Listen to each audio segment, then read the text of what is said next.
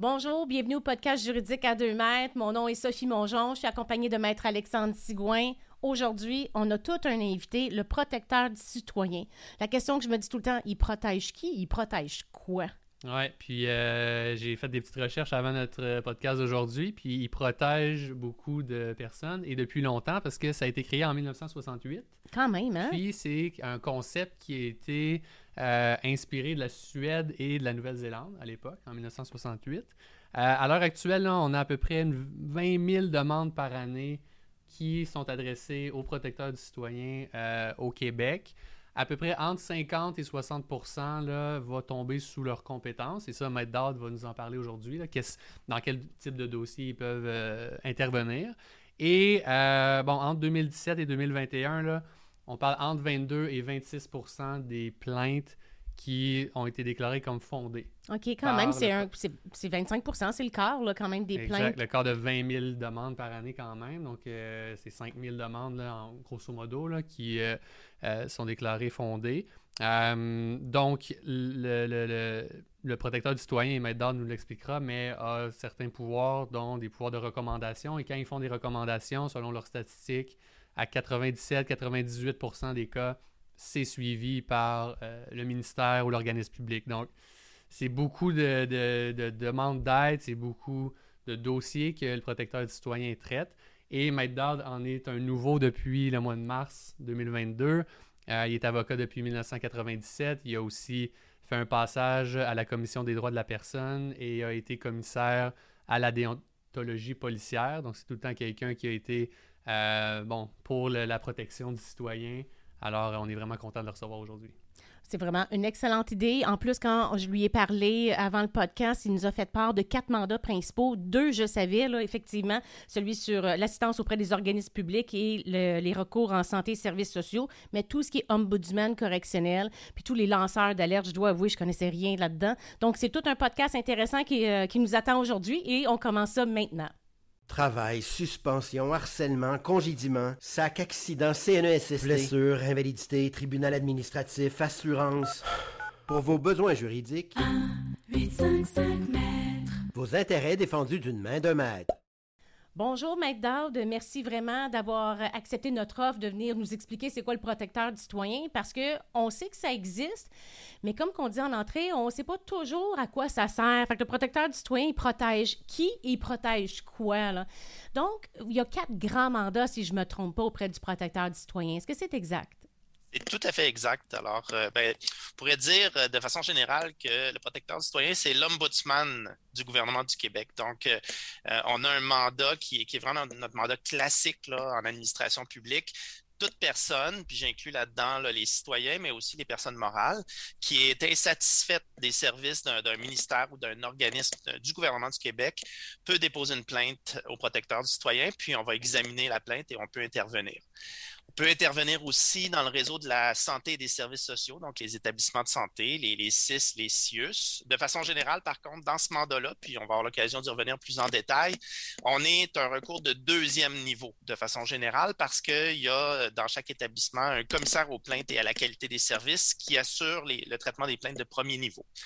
On est aussi euh, ce qu'on on se nomme l'ombudsman correctionnel du Québec, c'est-à-dire qu'il y a 18 centres de détention qui sont sous la responsabilité du gouvernement du Québec, du ministère de la Sécurité publique, et on reçoit les plaintes des détenus dans ces établissements-là, des personnes qui sont euh, soit prévenues, donc en attente de procès, ou qui purgent une peine de deux ans moins un jour, en fait, inférieure à, deux ans euh, dans les centres de détention.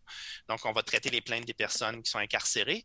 Et un mandat plus récent, depuis 2017, de protection des lanceurs d'alerte. Donc, dans l'administration publique, dans les services publics québécois, euh, toute personne qui est témoin de situations euh, graves, préjudiciables, euh, peut, puis on aura l'occasion d'aller plus, plus, en détail, j'imagine, mais peut, peut s'adresser à nous et en toute confidentialité, on va, on va garantir l'anonymat et la confidentialité du lanceur d'alerte. On peut enquêter sur ces situations-là. Donc, vite dit, là, ce sont nos quatre mandats. C'est sûr que nous, là, qui représentons les accidentés du travail de la route auprès d'organismes publics, euh, CNSST, SAC Retraite Québec, c'est sûr que le premier point, l'assistance auprès des organismes publics, c'est un point euh, qui nous touche beaucoup. Est-ce que vous pourriez nous donner une idée, justement, qu'est-ce qu'un citoyen peut faire lorsqu'il. Ben, auprès de quels organismes vous intervenez, là? Donc, euh, la première euh, condition, c'est que c'est un organisme qui doit relever du gouvernement du Québec. Donc, tous les ministères du, gouvernement du Québec, à peu près tous les organismes publics, il y a quelques exceptions, là, des sociétés d'État sur lesquelles on n'a pas compétence. Je pense à Hydro-Québec, entre autres, on ne mm-hmm. peut pas traiter les plaintes d'Hydro-Québec. Mais de façon générale, si c'est un organisme public qui relève du gouvernement du Québec, en général, on, peut, on peut traiter la plainte. Donc, j'inclus là-dedans Société d'assurance automobile du Québec, pour reprendre vos exemples, comme si des normes de l'équité de la santé sécurité euh, du travail, la CNESST, on peut traiter les plaintes aussi. Donc, euh, c'est vraiment la porte d'entrée euh, pour les citoyens qui estiment que leurs droits n'ont pas été respectés par les services publics québécois.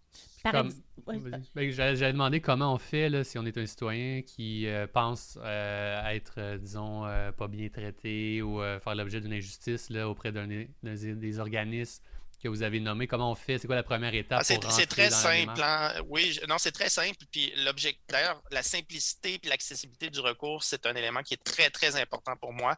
On veut beaucoup insister là-dessus. Euh, on va sur le site protecteurdustitoyen.qc.ca. Euh, on a l'information de base. On a un formulaire électronique. Donc, on peut déjà déposer une plainte par écrit à partir de notre formulaire euh, électronique sur notre site Internet.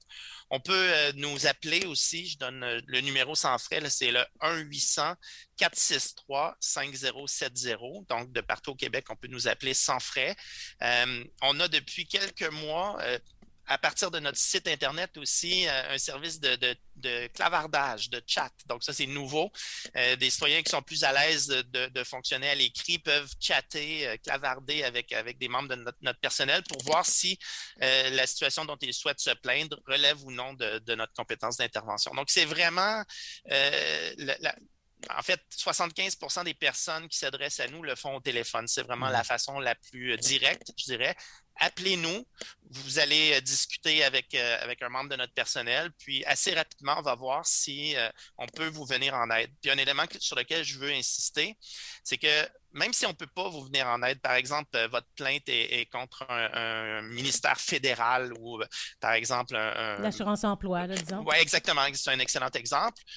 notre personnel va quand même s'assurer de vous diriger vers le bon recours. Mmh. Donc, on est aussi un, service, je dirais, qui, qui en anglais, on dit le no wrong door policy. Là.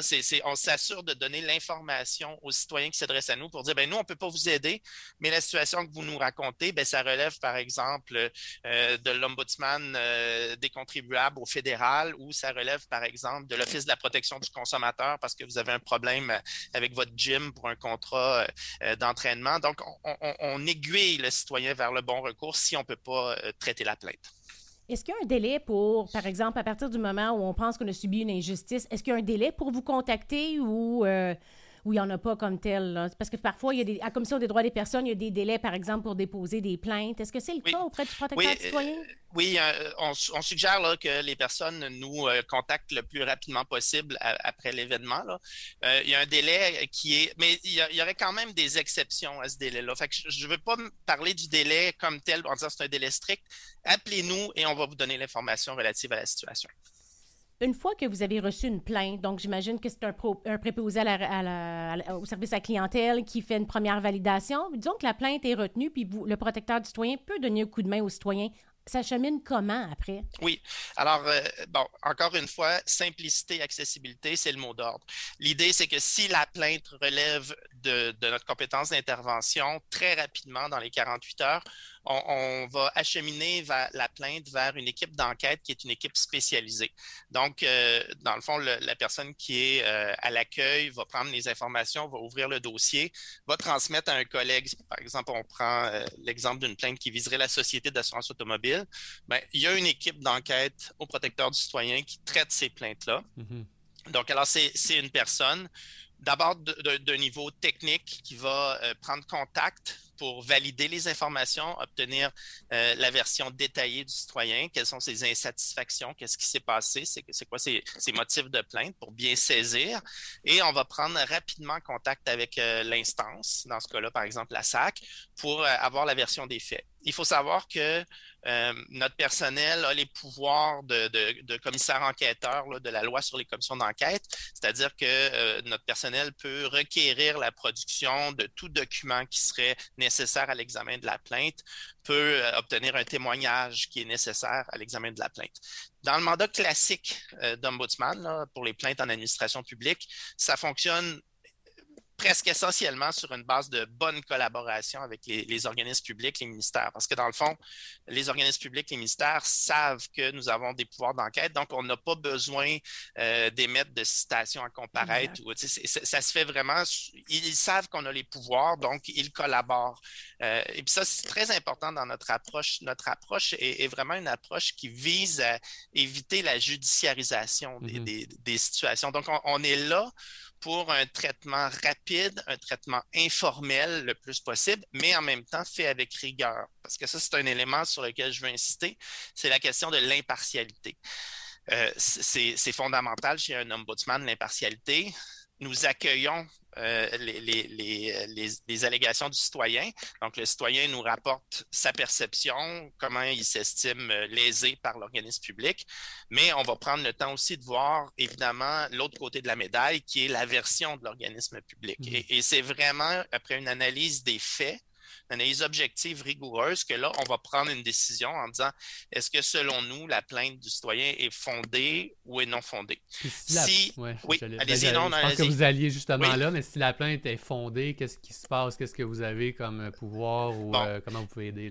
Vous allez peut-être me permettre de faire juste une, petite parenthèse parce que ça va être plus facile. Si la plainte est non fondée, OK, on va prendre le temps d'expliquer aux citoyens pourquoi on estime que sa plainte est non fondée. Donc, on, va lui dire, lui expliquer, on a fait des vérifications, on va lui dire les vérifications qu'on a effectuées, on va lui dire, ben, on comprend que vous êtes insatisfait de la décision, mais la décision respecte euh, les normes applicables, la réglementation applicable, et donc on n'a pas d'éléments qui nous permettent de remettre en cause la décision. Euh, ça, c'est dans les cas non fondés. Mais dans, les, cas, non fondés, ça veut dire non fondés où le, euh, protecteur du citoyen peut intervenir. Exact, c'est ça. Donc, on, a reçu la plainte, elle était recevable, on a fait des vérifications auprès du ministère, auprès de l'organisme on a analysé, on en arrive à la conclusion qu'on ne peut pas établir que l'organisme a mal agi. Mhm. Donc, euh, Mais par exemple, une décision qui va faire suite à une expertise médico-légale, dans le fond, la SAC va avoir rendu une décision sur la base de cette expertise-là. Donc, effectivement, même si on n'est pas d'accord, le protecteur du citoyen ne peut pas s'impliquer là-dedans. Sauf que, après de ce moment-là, le citoyen peut quand même contester ses démarches auprès du bureau de révision et de En fait, ça, c'est très important, cet élément-là. C'est que je, le disais, on est là pour éviter la judiciarisation, mais c'est toujours possible aux citoyens d'exercer ces recours. Donc, alors, euh, euh, s'il y a un recours en révision interne, on va le dire aux citoyens, on va recommander aux citoyens d'exercer euh, le recours en révision interne. de la même façon, si le citoyen a un recours, par exemple, au tribunal administratif du Québec, on, va lui expliquer, on va lui, pour qu'il puisse prendre la décision, la bonne décision. Il mm-hmm. faut savoir que, évidemment, on ne peut pas remettre en question une décision d'un tribunal si, par exemple, on a une décision du TAC, qui, du tribunal administratif du Québec, qui va dans un sens, ben, même si le citoyen n'est pas d'accord, nous, on va dire, ben, écoutez, on comprend, mais il y a quand même le tribunal administratif qui s'est prononcé et ça, on ne peut pas remettre ça en question. Mm-hmm. Donc, c'est, en fait, on joue un rôle d'expliquer la, décision de l'organisme ou du ministère dans, un bon nombre de situations. Maintenant, on va parler des situations où, euh, selon notre analyse, il y, a, eu une erreur, ou il y a eu une injustice. Euh, qui a été commise, euh, une omission, par exemple, d'agir d'un ministère, euh, d'un organisme, c'est important de comprendre que notre pouvoir, c'est un pouvoir de recommandation. Et ça, c'est typique des ombudsman. On n'a pas de pouvoir d'obliger un ministère ou un organisme public à modifier sa décision ou à prendre telle action. Donc, c'est vraiment un pouvoir de recommandation.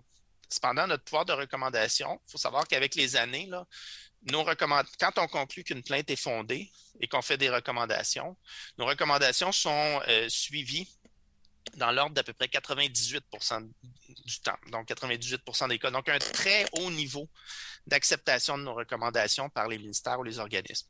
Pourquoi? Ben, c'est parce que avant de faire la recommandation, on a fait une vérification rigoureuse, puis on est capable, quand on parle à l'instance, au ministère ou à l'organisme, de dire, ben voici, euh, vous aviez tel règlement appliqué, vous aviez telle directive, le citoyen nous a amené telle preuve, puis on voit qu'il y a une erreur qui a été commise. Mmh. Très souvent, le ministère va se rendre compte de, l'erreur, puis il va dire, ben oui, on va corriger. Euh, donc, c'est la crédibilité du protecteur du citoyen, puis la rigueur de ces vérifications qui fait en sorte que ces recommandations vont être acceptées dans l'immense majorité des cas. Les plaintes fondées en général, mais est-ce que c'est par rapport à, je sais pas, des délais de traitement qui sont déraisonnables? Est-ce que c'est quoi les sujets qui sont le plus souvent, là, euh, disons, reconnus comme étant fondés? Alors, ben, vous avez raison. Euh, c'est l'élément que, que, vous euh, euh, nommez, c'est le, premier élément. Le, pourcentage de plaintes fondées le plus élevé, c'est concernant les délais de traitement, délais d'accessibilité à, un service, délais de décision de la part d'un ministère, d'un organisme. Après ça, on a des manquements à, incidence financière. Un, citoyen qui, par exemple, des, des programmes comme la sécurité du revenu, Retraite Québec, etc. Donc, qui va dire, ben, il y a une erreur de calcul. Je pense que j'ai droit à une prestation plus généreuse que celle que je mmh. reçois.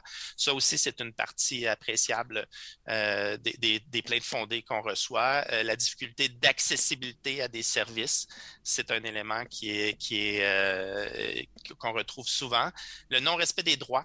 Dans, certains cas, la loi va reconnaître un droit aux citoyens, puis là, on va voir que ça n'a pas été respecté dans le cas. Donc, on, on va on va constater, puis on va demander des mesures correctrices entre un appel au protecteur du citoyen, puis évidemment la prise en charge et euh, les différents les contacts avec les organismes, on parle d'un délai à peu près de combien de temps? Tu sais, Le citoyen qui nous entend et dit Moi, j'ai de la difficulté, est-ce que ça va être long?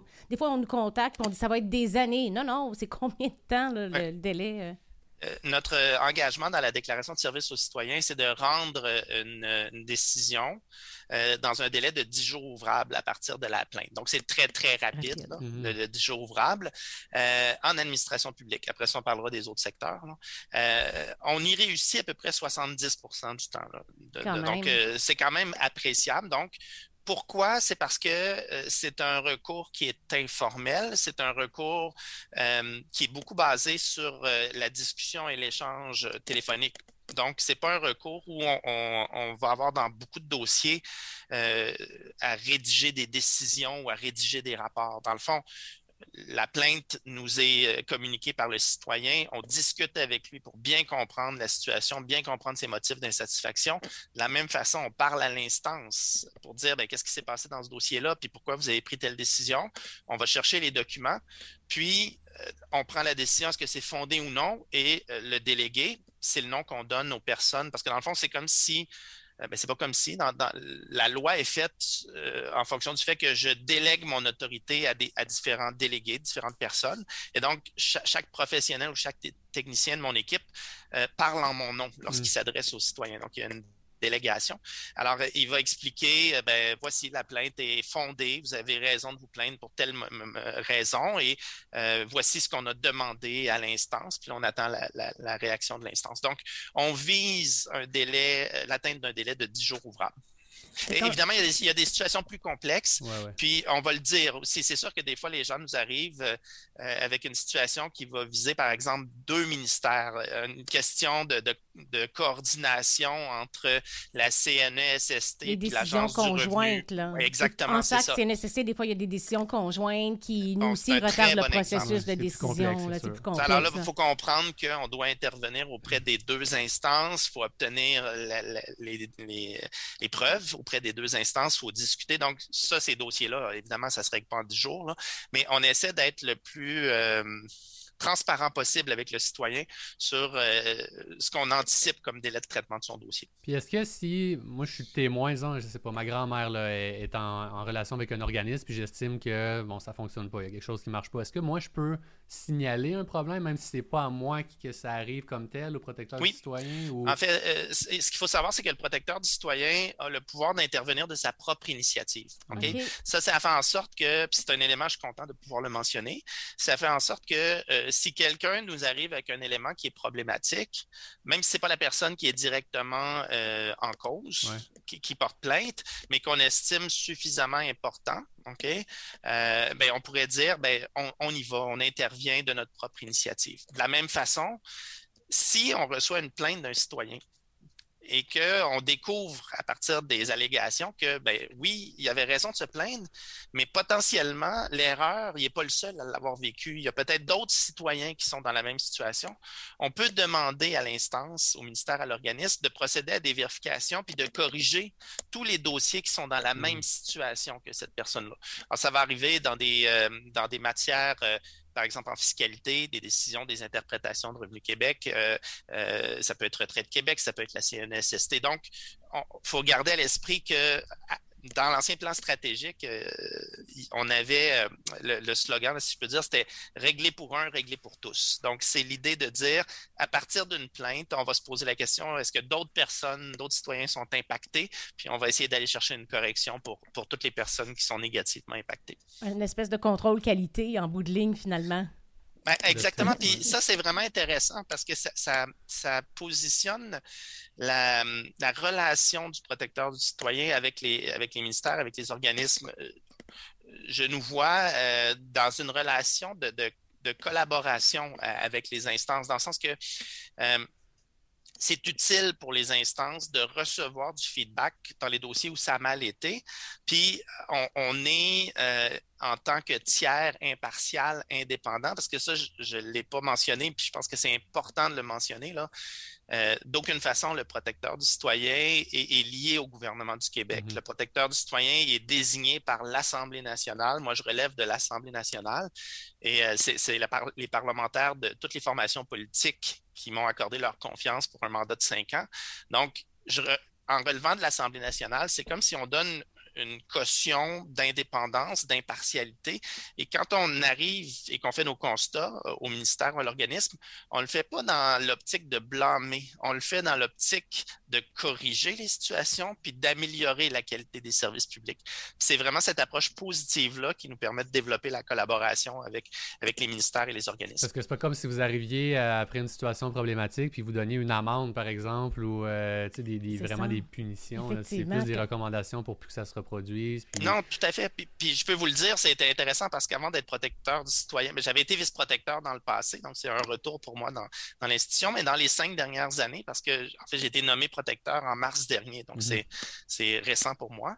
Euh, mais dans les cinq années précédentes, j'étais commissaire à la déontologie policière, euh, donc les plaintes contre les policiers au Québec, et euh, ben, j'étais soumis à la, à la compétence d'intervention du protecteur du citoyen et il est arrivé des, des discussions où euh, la déléguée euh, de la protectrice à l'époque euh, avait souligné des erreurs qu'on avait faites dans l'appréciation des dossiers. Puis j'ai vraiment vu une approche respectueuse de sa part, puis très utile pour moi comme premier dirigeant de dire oui, OK, celui-là, on l'a échappé, ça arrive de faire des erreurs, on va corriger, puis on, va mettre en place les mesures pour éviter que cette erreur-là se reproduise dans l'avenir.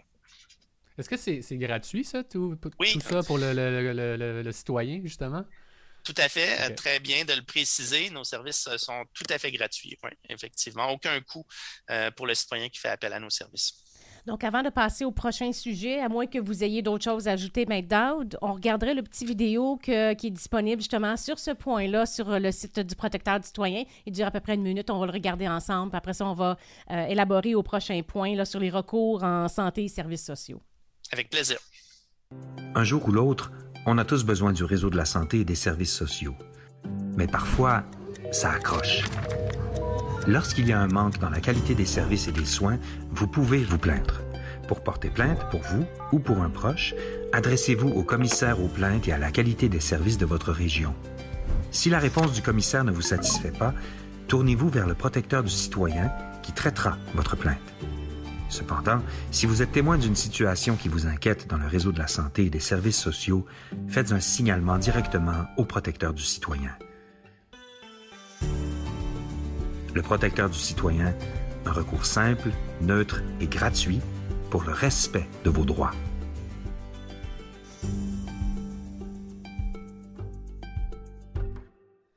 Donc, il est, quand, même très bien fait, votre vidéo, euh, Maître Dowd, euh, qui est disponible sur votre site. Il explique euh, comment procéder, vraiment très informatif. Alors, j'invite les gens à retourner le voir là, s'ils ont besoin d'un petit rappel plus tard là, pour faire leur démarche.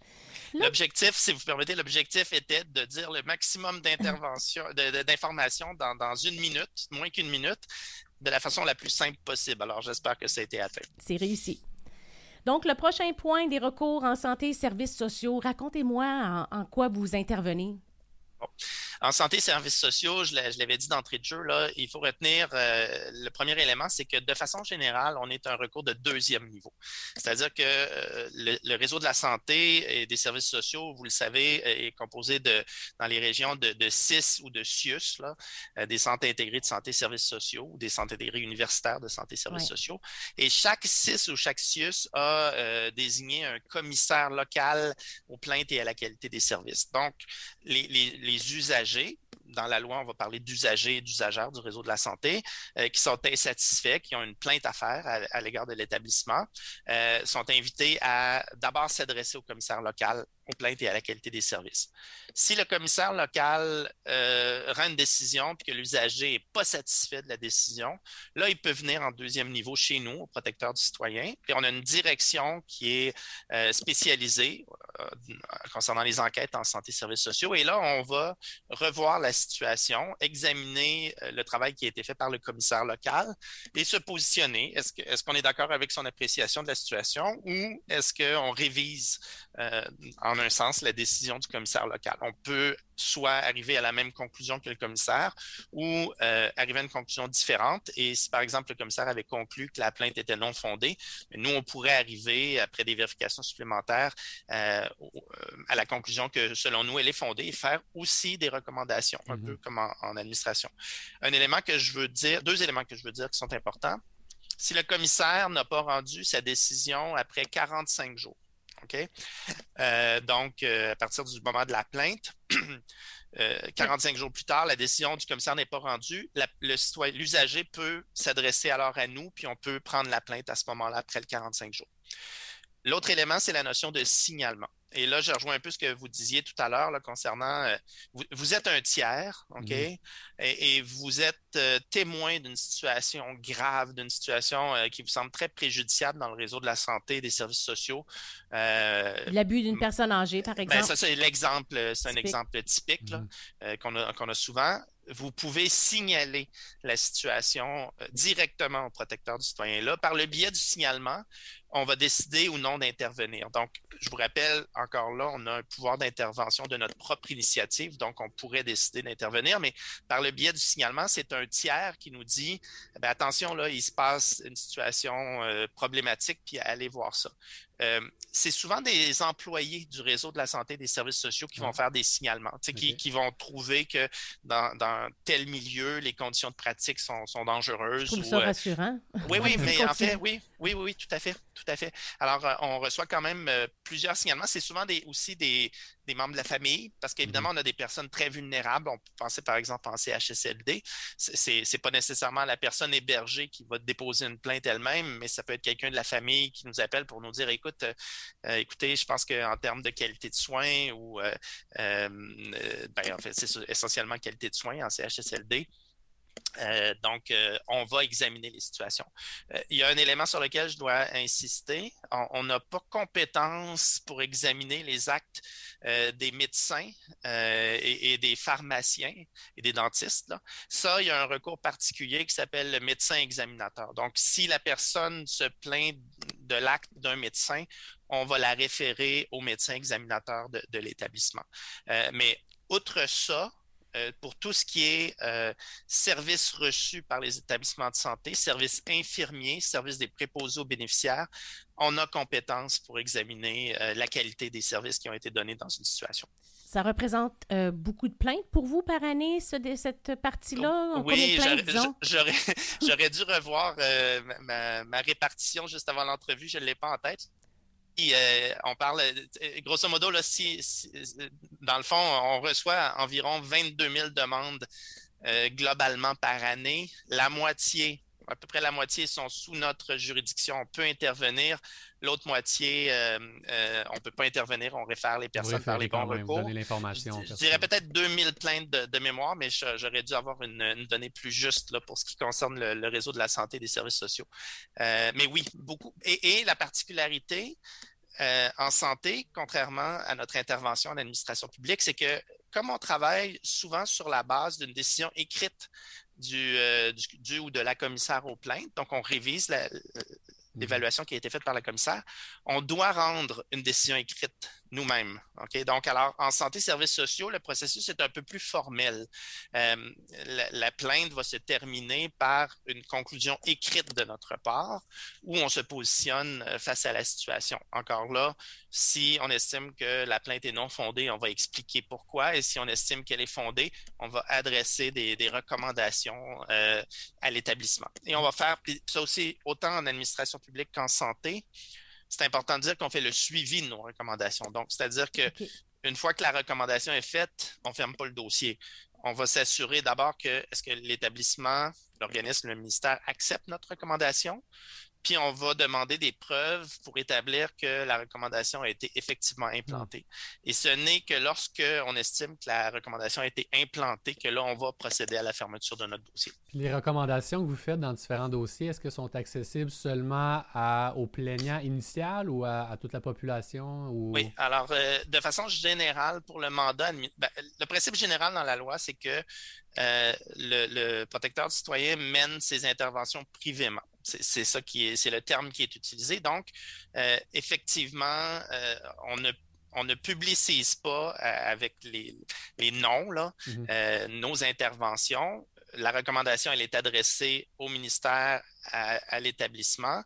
et évidemment, le, le, plaignant a la recommandation aussi, il le sait on peut décider par la suite de euh, rendre public. En santé et services sociaux, on va faire souvent ce qu'on appelle des rapports d'intervention publique, où là, dans le fond, on dénominalise la situation. Euh, l'idée étant de ne pas pointer des personnes du doigt, euh, mais on, va, par exemple, si on est intervenu dans un CHSLD, on, va parler de nos constats généraux, on, va, on va établir des, ben, c'est vraiment des constats, mais dénominalisés avec l'analyse et ce qui nous amène à nos recommandations. Qu'est-ce qui fonde les recommandations qu'on fait? Puis on va dire aussi, est-ce que l'établissement a accepté ou non nos recommandations? Donc, c'est le rapport d'intervention. Si vous voulez voir des exemples, les rapports d'intervention sont sur notre site Internet. Vous, pouvez aller voir. Des délais, est-ce qu'il y en a dans ce... Oui, un peu plus long, un peu plus long, donc euh, en fait, passablement plus long. Euh, et c'est beaucoup lié, je pense, à la nécessité d'y aller avec une décision écrite. Vous savez, euh, c'est plus agile quand ça se règle au téléphone, quand on prend une note au dossier, on peut passer au dossier suivant. En santé et services sociaux, comme je le disais, on procède par décision écrite, on procède avec des rapports d'intervention, donc c'est plus formel. 60 jours ouvrables à partir de la réception de la plainte. Donc, alors, on essaie de, respecter le 60 jours ouvrables, c'est notre engagement. Puis, si on n'est pas capable dans une euh, situation donnée, en raison, par exemple, de la complexité, ou des fois, ça, peut être aussi, on n'est pas cap on attend après de l'information. Il, nous manque dans notre enquête de l'information pour la compléter, mais on, communique avec euh, l'usager ou l'usagère pour dire, ben, écoutez, il nous manque ça, on essaie de l'obtenir le plus vite possible, puis après ça, on va conclure notre intervention entre la lettre du commissaire aux plaintes, disons que la plainte est considérée non fondée de leur part, et vous contactez le protecteur du citoyen, c'est là ma question, est-ce qu'il y a un délai à ce moment-là? Pour le citoyen. Pour le citoyen? Écoutez. Le plutôt est le mieux, mais plutôt est le mieux. Le plutôt, c'est mieux. Le plutôt est le mieux. Moi, je dis tout le temps 30 jours partout. De cette façon-là, ben, tu ne te trompes pas. Tu te rappelles de Bernard qui riait, puisqu'il y a des délais partout dans les lois administratives 45, 30, 60, 90. Moi, je dis à tout le monde. C'est là, ben, là, que mon, mon, euh, mon, six mois comme protecteur me, me rattrape un peu. J'aimerais ça vous dire, c'est ça le délai. Euh, c'est des petits détails comme ça qui, euh, qui, qui m'échappent. Bon, c'est sûrement écrit sur la lettre de toute façon. Oui, je vous remercie. Merci de cette porte de sortie. Euh, mais dans tous les cas, euh, comme on a un pouvoir d'intervention de notre propre initiative, j'invite les gens à nous contacter, euh, peu importe la situation. Le plus tôt est le mieux. Puis dans le doute, contactez-nous, puis on va, on va faire les vérifications. D'ailleurs, vous avez un autre excellent vidéo d'une minute sur votre site qu'on va écouter également maintenant. Parfait. Au Québec, on peut avoir accès à de nombreux services publics, mais parfois, ça accroche. Quand vous avez un problème avec un service du gouvernement du Québec, le protecteur du citoyen est le recours simple, neutre et gratuit pour faire une plainte. Nous sommes là pour prévenir et corriger les abus, l'inaction ou les erreurs et veiller au respect de vos droits dans vos relations avec les services publics québécois. Délai trop long? Difficulté d'accès à un service? Coupure dans vos prestations ou refus d'indemnisation? Nous pouvons vous aider. Pour porter plainte, utilisez notre formulaire en ligne ou appelez-nous si nous pouvons traiter votre plainte, nous enquêtons. Si nous jugeons votre plainte fondée, nous demandons des correctifs. Plus de 98% de nos recommandations sont acceptées. Le protecteur du citoyen, un recours simple et efficace. Donc, Maître Dard, euh, on est de retour là, suite aux vidéos. Euh, troisième gros aspect sur lequel euh, vous intervenez, ce sont les services correctionnels. donc, est-ce que ça s'appelle bien ombudsman correctionnel ou à quoi, ça, en, fait, C'est pas dans la loi, là, on, le, nomme comme ça, nous, ombudsman correctionnel. En mhm. quoi ça consiste? Il ben, faut savoir que il y, a, il y, a, 18 centres de détention qui, sont, qui relèvent du gouvernement du Québec. par exemple, Bordeaux ou l'établissement Leclerc pour les femmes à Laval ne sont que deux exemples, mm. euh, qui sont là, ben, ce sont les personnes qui sont en attente de procès, on, les appelle les prévenus, puis ce sont également les personnes qui ont reçu une sentence euh, de moins de deux ans de, À ce moment-là, elles la purgent dans un établissement provincial, un, établissement sous la, responsabilité du gouvernement du Québec. Donc, dans chacun de ces 18 centre euh, de détention-là, euh, il y a la possibilité pour les détenus de nous contacter directement. Alors là, c'est particulier. Il y a vraiment euh, notre numéro, c'est un numéro particulier pour, pour la détention, est affiché dans les centres de détention. Je suis allé visiter l'établissement Leclerc pour femmes récemment. J'ai vu les affiches du protecteur du citoyen avec le numéro, le téléphone. Donc, on, on reçoit, et c'est particulier parce que là, on reçoit directement du détenu, de la personne détenue, sa plainte. Il nous appelle parce qu'il y a quelque chose qui ne fonctionne pas. Donc, on intervient. C'est environ 5000 plaintes par année de détenus qu'on reçoit. Ça, j'ai ce chiffre. voilà, celui-là, je l'ai. Euh, donc, euh, et, euh, qu'est-ce que ça peut concerner? Ben, ça peut concerner des, questions comme euh, l'accès aux médicaments. L'accès aux médicaments, dans certaines situations, va poser problème. Euh, lors de transferts entre centres de détention, il peut y avoir des effets personnels qui sont perdus. Euh, il y a des questions aussi d'utilisation abusive de la force qui mm-hmm. peuvent nous être rapportées. des questions de, fouilles, fouilles à nu qui seraient, en fait, de non-respect des droits fondamentaux. Là, je dirais ça de façon comme ça, de non-respect dans les conditions de par exemple, les détenus ont le droit à une sortie euh, extérieure euh, d'une heure par jour. Donc, euh, évidemment, avec la COVID, ça a été très difficile. La situation a été difficile dans plusieurs milieux, mais dans les centres de détention, ça a été, ça a été très difficile à cause de la nécessité de en fait, il y, a, plusieurs agents de services correctionnels qui ont été malades, euh, donc il manquait de personnel. Il y a une pénurie de personnel dans les centres de détention. Donc, euh, ça, crée une pression sur les conditions de vie des détenus. Là. Ce qu'on vérifie, la notion, c'est ce qu'on appelle les droits résiduels. Évidemment, la personne détenue, elle est privée de sa liberté de par l'effet de la loi. elle purge sa, sentence, mais, ces autres droits fondamentaux subsistent, puis on doit s'assurer du respect de ces droits fondamentaux-là, le droit à la dignité, euh, euh, le, droit, euh, le droit à l'intégrité physique, de ne pas faire l'objet de, l'utilisation d'une force abusive. Donc, encore là, c'est un peu le principe, on reçoit, on intervient rapidement auprès de l'établissement, puis lorsqu'il y a correction d'une situation à obtenir, on essaie de l'obtenir rapidement. Est-ce que vous pouvez intervenir, par exemple, lorsqu'un détenu a des difficultés avec son agent correctionnel? Oui, oui, tout à fait, oui. Donc, en fait, l'idée aussi, c'est que souvent, on va recevoir de l'information, on va la relayer à l'établissement de détention. Il y a des choses qu'on va prendre pour nous, pour dire ça, on va pousser nos vérifications, puis il y a des choses qu'on va dire, ben, parce qu'en fait, le détenu, euh, il a, euh, il y a un système qui s'appelle de mémo dans les centres de détention. Lorsque le détenu est insatisfait d'une, la personne incarcérée est insatisfaite euh, d'un élément, peut faire un mémo en disant, ben ça, ça fonctionne pas, ou je demande telle chose. Puis là, il y a un délai qui est donné au centre de détention pour répondre au mémo de la personne incarcérée. Évidemment, s'il n'y a pas d'urgence de la situation. Là. alors souvent, on va dire ben, à la personne, ben, est-ce que vous avez fait un mémo? Non? Ben OK, commencez par faire votre mémo, parler de la situation, laissez à l'établissement de détention la, chance d'y réagir. Puis si vous êtes insatisfait de la réaction, rappelez-nous. Donc, c'est pas toujours une intervention euh, directe euh, on the spot, là, je mmh. dirais. Euh, évidemment, si la situation est urgente, ben, là, on va intervenir tout de suite parce que c'est urgent. je pense que la question de l'accès aux médicaments, c'est un bel exemple d'intervention directe de notre part dans, plusieurs dossiers. Ça arrive que quelques accidentés de la route se retrouvent effectivement en détention, puis là, qui ont de la difficulté à avoir accès à des rendez-vous médicaux. Oui. Et là, ça peut avoir un impact effectivement sur le traitement du dossier euh, parce que les délais de, de consultation, de, poser des diagnostics. Fait que moi, là, je dois avouer maintenant que j'avais aucune espèce d'idée que vous offriez ce service-là.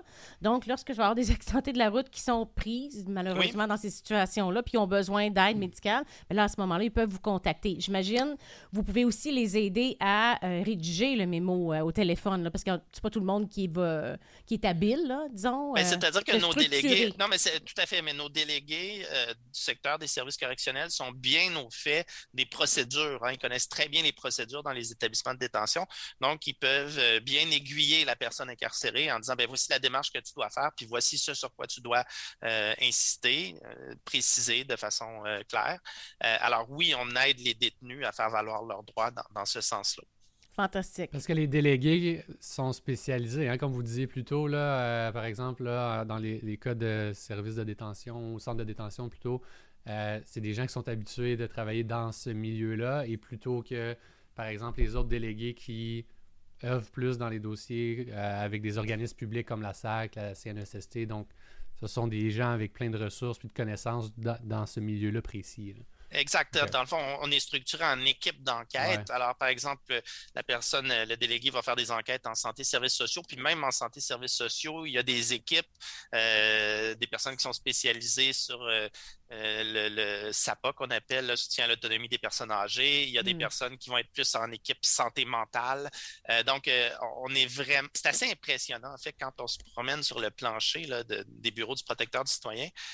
quoi qu'en télétravail, il y a moins de monde, je vais vous le dire, mais, mais, mais quand même de, de, voir la somme d'expertise qu'il y a dans nos bureaux. Là, les, les, les gens, après quelques années, ils connaissent très bien le secteur d'intervention. Donc, une une personne qui traite chez nous des plaintes SAC ou des plaintes euh, d'accident de travail, elle, connaît le cadre normatif. Quand elle parle à l'instance, elle, connaît le vocabulaire. Donc, euh, on se parle entre personnes qui connaissent le domaine. Mhm. Évidemment, on favorise euh, aussi euh, la mobilité. Ça se peut qu'un de nos délégués, après avoir fait des plaintes, par exemple, d'aide sociale pendant quelques années, dise ben, j'ai le goût d'explorer.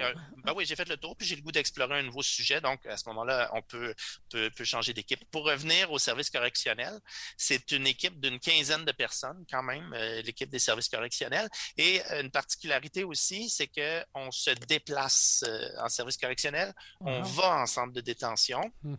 Donc, on a des grilles euh, de, choses qu'on va vérifier dans les centres de, détention. Là, on est un peu plus dans, dans l'ordre d'un audit ou d'une inspection là, pour mmh. savoir est-ce que les douches fonctionnent bien, est-ce que les lieux sont propres, euh, euh, est-ce que les est-ce que, est-ce que l'établissement n'est pas vétuste à certains égards? Donc, parce que des fois aussi, on a des, des allégations qui ne sont pas toujours vraies, il faut les vérifier. Donc, c'est important. C'est un peu la même chose. On accueille l'insatisfaction, mais il faut faire la vérification aussi. Là. Toujours les deux côtés de la médaille. Avez-vous d'autres choses à ajouter sur ce point? Prêt passer au dernier volet? Oui. Ça va rondement, ça va rondement, j'aime ça. un volet qui est très, très intéressant. Là aussi, je ne m'attendais pas, euh, lorsque vous m'avez fait part que c'est un service qu'offrait le protecteur du citoyen. Le, le, programme, il s'appelle Lanceur d'alerte. C'est quoi le titre officiel que vous utilisez pour ça? En fait, c'est la question. Euh, la direction s'appelle la Direction des enquêtes en intégrité publique. donc, c'est vraiment la notion d'intégrité publique. Euh, c'est une loi particulière qui nous donne ce mandat-là, qui est la loi favorisant la divulgation des actes répréhensibles dans les organismes publics. Donc, euh, chez nous, on l'appelle communément la LF d'AROP. Alors, euh, donc, euh, dans la LF d'AROP, dans le fond, ce qui est important de savoir, c'est qu'elle a une application plus large que le mandat d'ombudsman classique. Là. On, va pouvoir intervenir, par exemple, à l'égard des, centres de services scolaires ou à l'égard des, des cégeps et des universités en, intégrité publique, alors qu'on ne peut pas le faire pour notre mandat d'ombudsman classique. Mmh. La notion d'organisme public est plus large. Euh, par contre, c'est une compétence qu'on va partager avec d'autres organismes par exemple, si euh, votre, puis on va revenir sur la notion d'acte répréhensible, mais si, votre divulgation vise une municipalité, ben, c'est plus la commission municipale qui va traiter cet aspect-là. Donc, on est, on est quelques autorités à se séparer euh, le, terrain en matière d'intégrité publique. Évidemment, si c'est criminel, euh, par exemple, on parle de corruption, ben là, c'est plus l'UPAC qui va entrer en, en ligne de compte pour une enquête criminelle. Mais nous, essentiellement, de quoi il s'agit? Il s'agit d'offrir, c'est vraiment le fondement de la loi, c'est qu'on veut offrir un environnement sécuritaire euh, au lanceur d'alerte. Le lanceur d'alerte, c'est souvent quelqu'un de l'interne, c'est souvent un mmh. fonctionnaire qui, est témoin euh, d'éléments qu'il estime euh, inacceptables, vraiment d'éléments graves. Le critère de gravité est important dans la loi. Alors, qu'est-ce que c'est des actes répréhensibles? Ben, c'est un non-respect grave de la loi ou des règlements, c'est un manquement grave aux normes d'éthique ce serait un usage abusif de fonds publics.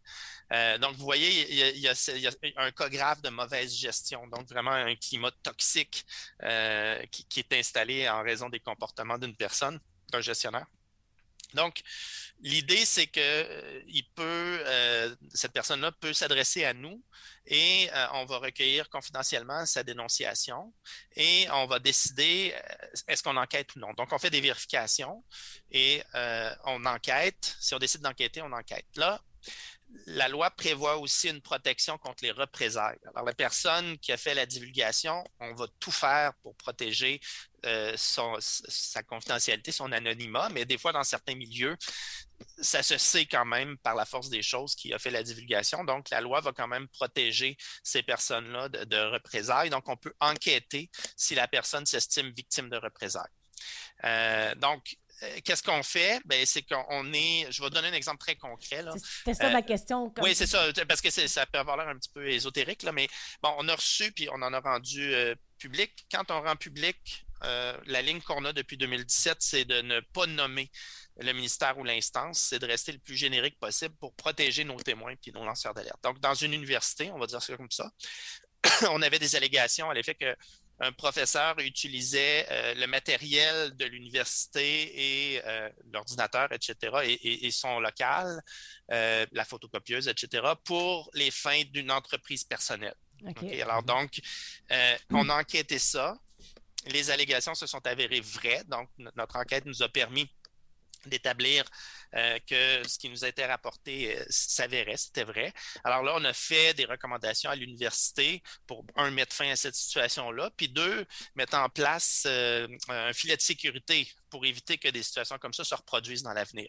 C'est souvent par le biais de recommandations aux instances, aux ministères, aux organismes publics, de changement de politique, de mettre en place des mécanismes de contrôle, de surveillance, qu'on va faire en sorte de de jouer un rôle utile, de faire en sorte que, un, la situation, l'acte répréhensible cesse, puis deuxièmement, qu'est-ce qu'on met en place pour éviter que ça se reproduise dans le futur? On travaille beaucoup dans cette optique-là.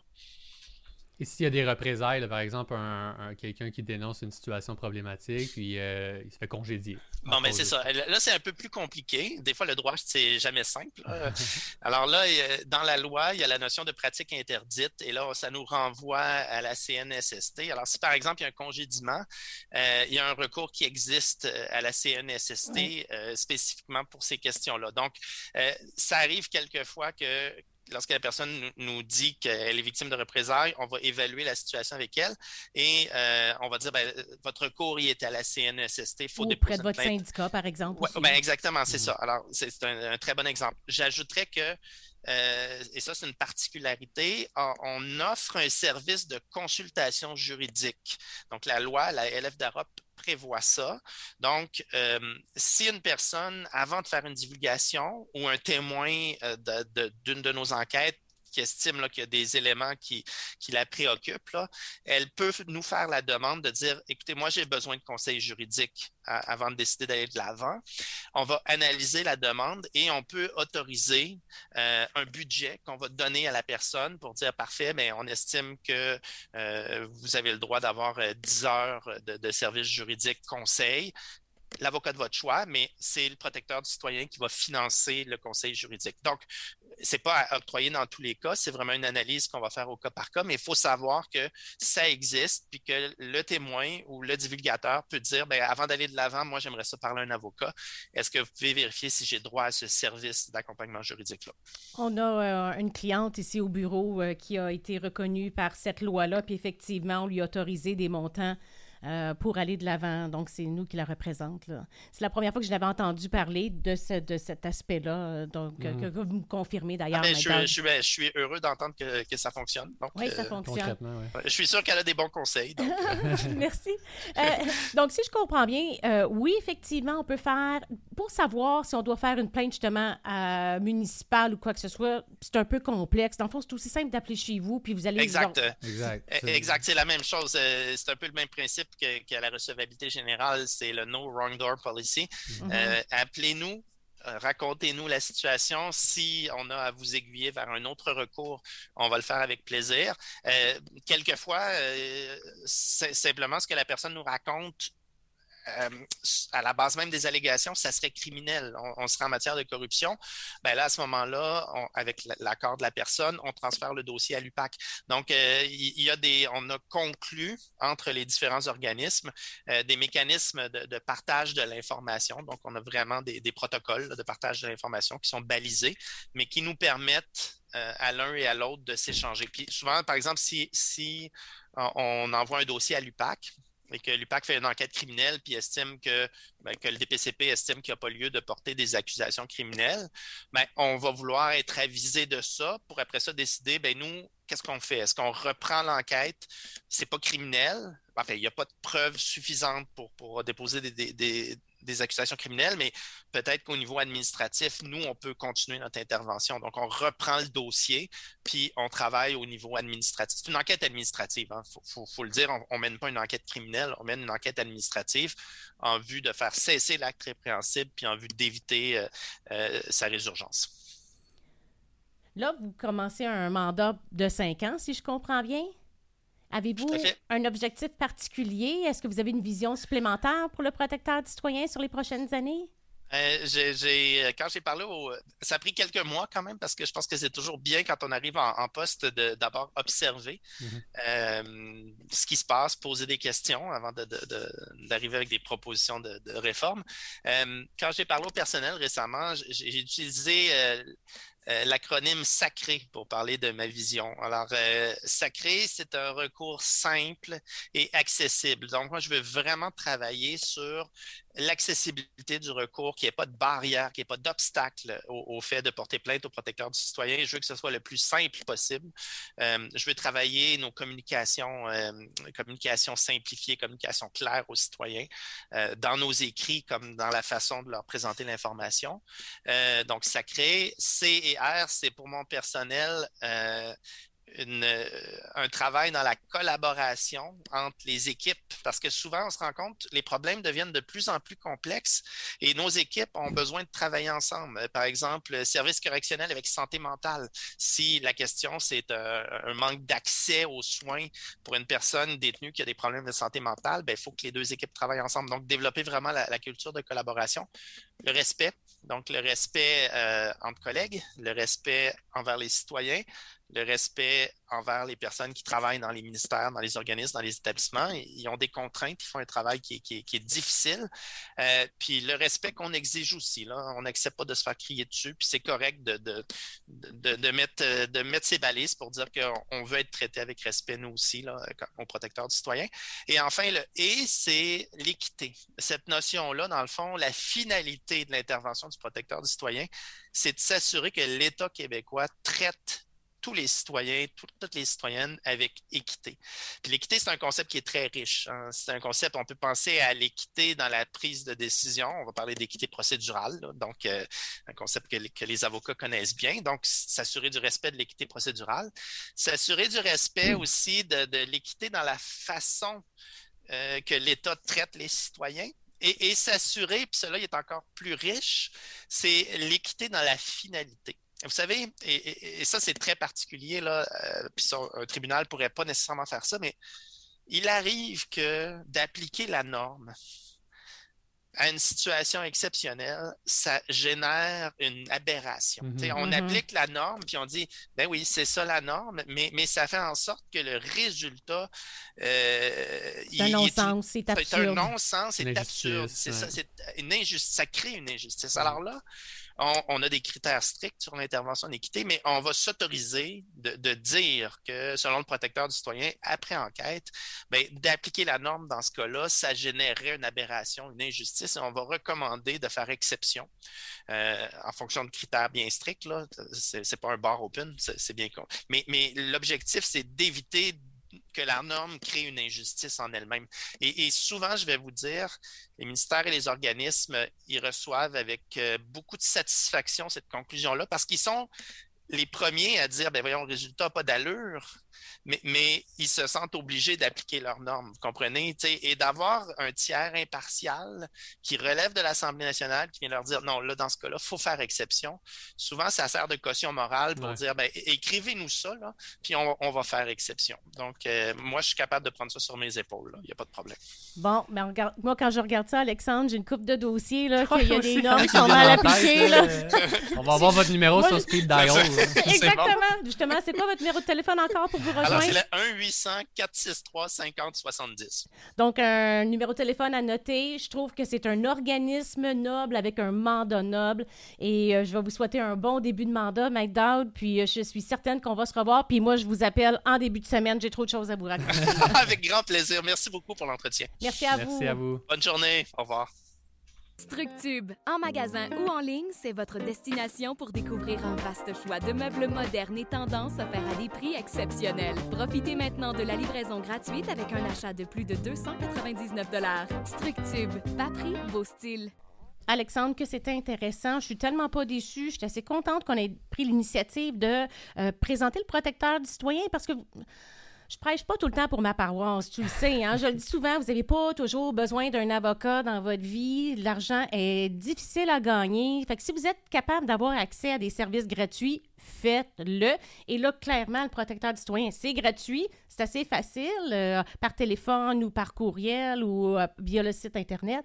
Fait que donc... Euh, Très accessible, puis je pense que c'est une des priorités de Maître Dowd. Il nous l'a confirmé là, à quelques reprises. On est en bonne main, là, je pense, pour les, les, cinq prochaines années. Et ce que j'ai beaucoup aimé aussi, c'est que même s'ils ne peuvent pas vous aider directement, ils ne peuvent pas nous aider comme citoyens directement, ils vont vous référer à la bonne place. Puis ça, je sais que c'est quelque chose qui tient à cœur. Oui, absolument. Connaître les ressources, savoir où s'adresser, c'est ça notre objectif ici du podcast juridique à deux mètres. Donc, abonnez-vous à nos plateformes YouTube, Facebook. Et si vous avez manqué le podcast qui est en direct, vous pouvez toujours le réécouter sur notre plateforme YouTube et aussi sur les plateformes audio. Donc, dans votre auto, là, le matin, là, en allant travailler, parce que malheureusement, le télétravail, ça a pris un petit peu le bord. Il y a de plus en plus de gens sur les routes. Écoutez-le sur Apple Podcasts, Google Podcasts ou Spotify. Également, on tient à remercier euh, nos partenaires Structure qui fournit notre ameublement, Frank Lyman Design qui me fournit mes, euh, mes, vêtements qui sont disponibles dans les cinq boutiques Les Cousins dans la région montréalaise et la boutique Le Vertige à Repentigny. Et euh, on a encore d'autres sujets intéressants dans les prochaines semaines. Donc, c'est un rendez-vous tous les lundis soirs à 19h30 ben, sur notre plateforme YouTube à 2 mètres. Bonne semaine. Bonne semaine.